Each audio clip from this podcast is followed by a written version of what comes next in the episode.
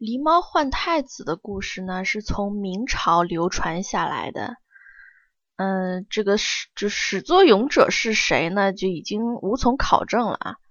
就一直是流传下来这么一个故事，就是说那个宋真宗的那个德妃刘娥和陈妃李氏同时有孕，然后李宸妃先产下皇子，然后刘德妃嫉妒，勾结了那个李宸妃身边的内官，把这一只剥了皮的狸猫换了那个皇子，然后真宗呢就以为李宸妃产了一个怪胎，把李宸妃打入冷宫，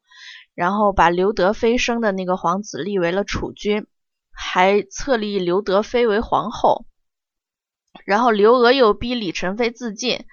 但是被好心的那个宫人救下来了，替了李妃死，然后李妃流落民间，一直到包拯横空出世，才揭开这段宫闱谜案啊，使那个李妃跟儿子相认。然后刘娥呢，因为做了坏事，不久就死了。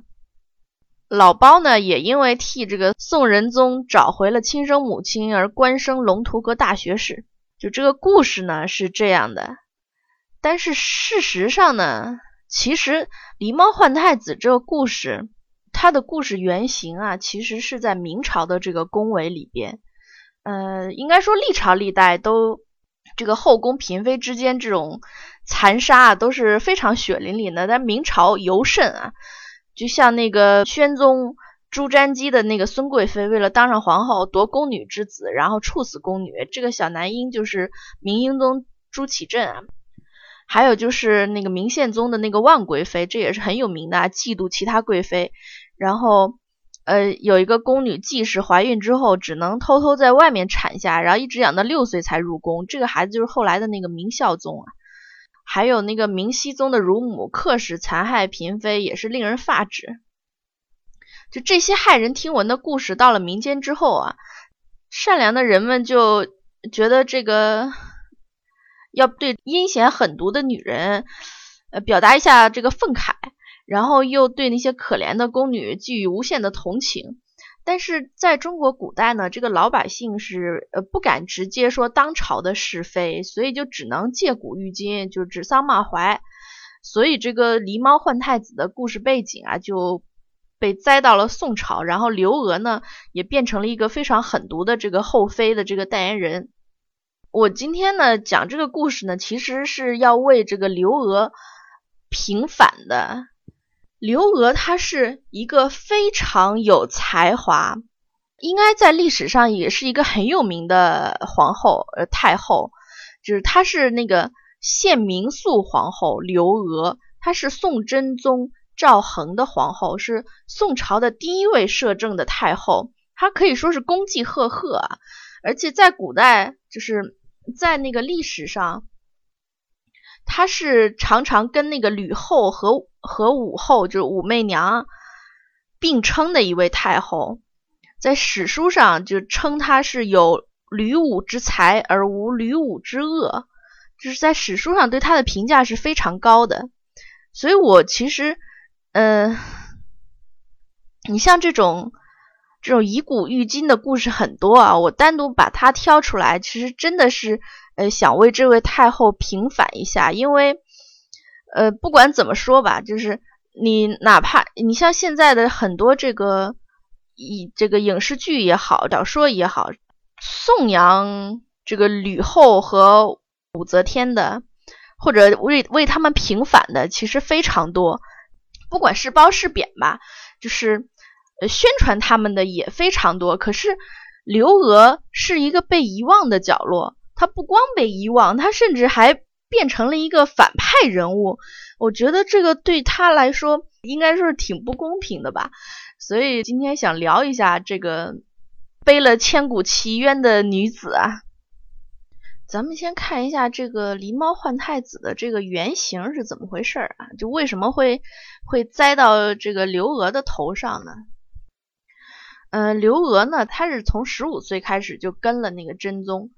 在一起很多年，但是一直都没有儿子。这个不光是他自己的烦恼啊，这个真宗也很烦恼，因为真宗的子嗣一直不旺。他一共生了五个儿子，一个女儿，但是没有一个活得长的。一直到景德三年，就是最后一个儿子夭折了之后，皇宫里一直没有孩子。这个皇上无嗣啊，这是一件非常让人头疼的事情啊。在真宗原来的那个皇后郭后去世之后的第三年里面，后宫终于传出喜讯，真宗对外宣布的是德妃刘娥生下一个皇子，并且以此为由赏了满朝重臣。然后在小皇子三岁的时候，刘娥终于登上了皇后的宝座。这个孩子呢，也取就取名为寿义，就是后来的那个仁宗。在官方对外消宣布的消息中，他的这个孩子的生母就是皇后刘娥。但是事实上呢，他真正的生母其实是刘娥身边的侍女李氏，就是真宗和刘娥呢是用了这个借腹生子的方法，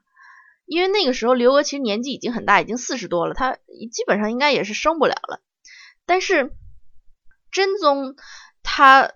爱的还是刘娥，他想封皇后的也是刘娥，所以他们俩一起想出这个借腹生子的方法。就在这个事件里面啊，真宗他是一直知道的一清二楚，甚至参与其中的。在这个刘娥被封为皇后不久呢，这个消息渐渐的就泄露出来，呃，这件事根本就没有被瞒得很紧啊。但是这个刘娥已经是皇后了，就算这个小皇子不是他亲生的，名分上仍然算是他的儿子。更何况真宗一直是在背后默默许和支持的，然后当时这个李氏呢，他也一直留在刘娥身边，甚至还呃逐步被册封啊，就是从那个重阳县君的才人顺荣，就一直在步步高升。后来又生了个女儿，啊，刘娥还派人去去找那个李氏的亲人，还给他们封官。所以李氏呢也明白。就是心里清楚，真宗对他是没有兴趣的。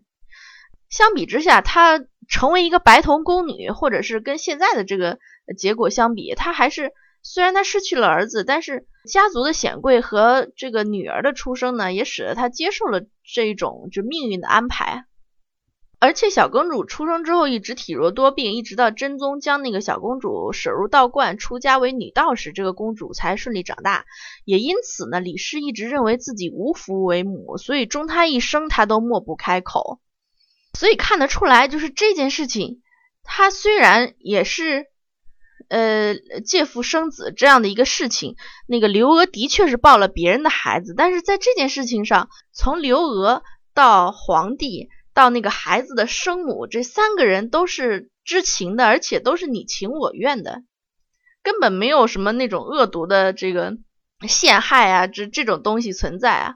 而且李氏死了以后，刘娥还为他风光大葬，这个事情也是有记载的啊。就是刘娥去世之后，那个仁宗呢是非常伤心的，但这个时候群臣呢就纷纷上议说，刘娥并非他的生母，他生母是李宸妃。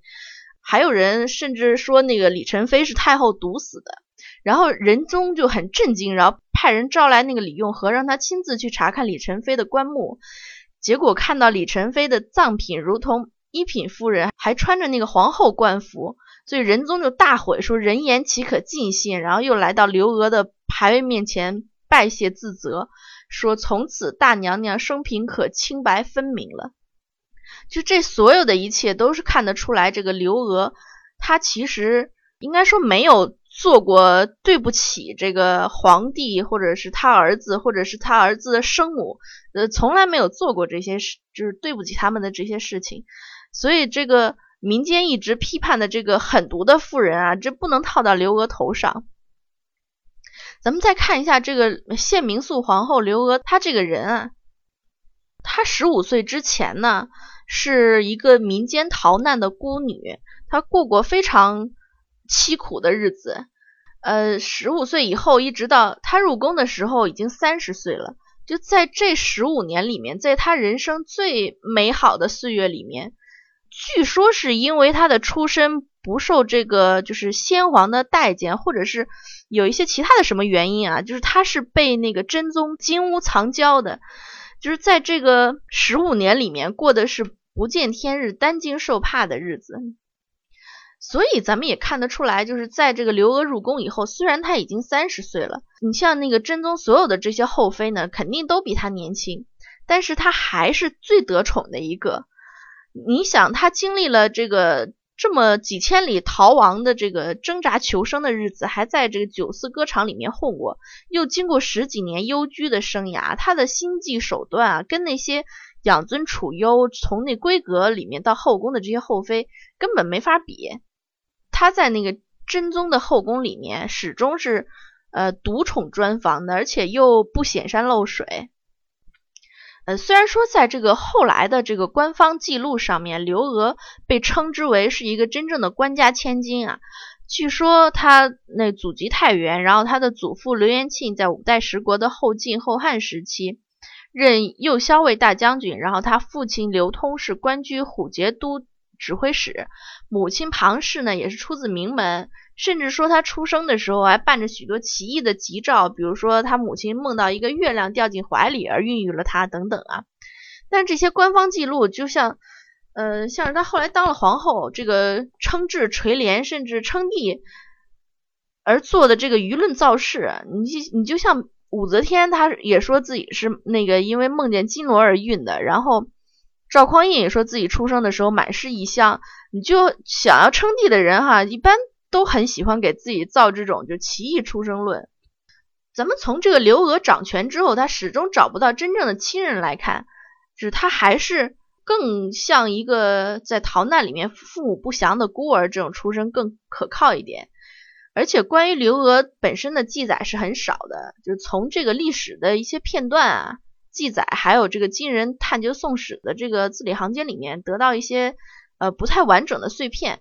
就她应该算是历代皇后中出身最寒微、最孤苦的，甚至连出身都存疑。她虽然尊贵，但是终其一生没有一个真正血缘意义上的亲人。就她是中国历史上第一个建立垂帘听政制度的皇太后，她开创了这个太后垂帘的这个制度啊。而且在刘娥之前的这个太后呢，这个谥号都是两个字。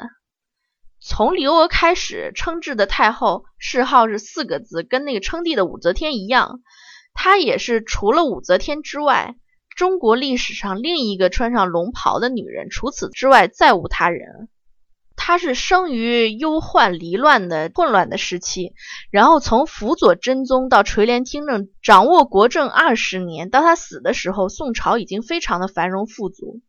她甚至本来可能成为中国第二个女皇帝，但是关键的时候她放弃了。她穿着龙袍登上太庙，就是为了向后世证明她不是不能做女皇，她是不去做女皇而已。就是不是不能，而是不为。就看得出来，他这个人性格也是很霸气的啊。您说这样的一个人，他的政绩也是非常显赫的。而且他这个为人应应该也是看得出来，就是他这个为人处事应该也是很光明磊落的。就是他除了他的出身，基本上应该是呃没有什么让人诟病的这些，不像这个吕后、这个武则天都有一些比较这个让人觉得呃毛骨悚然或者让人觉得这个后世诟病的这些手段啊，他都没有。他你看他关于他所有的记载都是。呃，应该说是他的形式还是非常光明磊落，而且他是一个非常呃霸气的一个人，所以你你就这样的一个人，这样的一位太后，在这个后世的这些文学作品里面，这样的被抹黑，就觉得怎么着也得要为他平反一下，是不是？狸猫换太子的这个故事呢，它一直流传了这么多年，经久不衰，就是因为它非常符合这个呃中国人的这种好人有好报，恶人有恶报的这种善良愿望吧，所以它一直广受好评。但是，也就是就是因为这个故事，结果把这个应该说是比武则天还要呃应该受。推崇比他还要有才干的这么一个太后，给抹杀在这个历史里边，我就觉得是这是一件很可惜的事情。所以这个，所以咱们真的不能就是太过于相信这些传奇啊、演绎啊，这什么名著啊，或者是就这种呃流传的这种故事啊，因为很多事情它不是历史的真相。而且您看这个故事里面，它简直是制造了一个千古奇冤呀！所以文学创作啊，真的是一定要负责任的。你看，这说不定哪个本子它就流传千古了，是吧？所以这个说不定你哪个不小心就又制造了某些冤案了，对不对？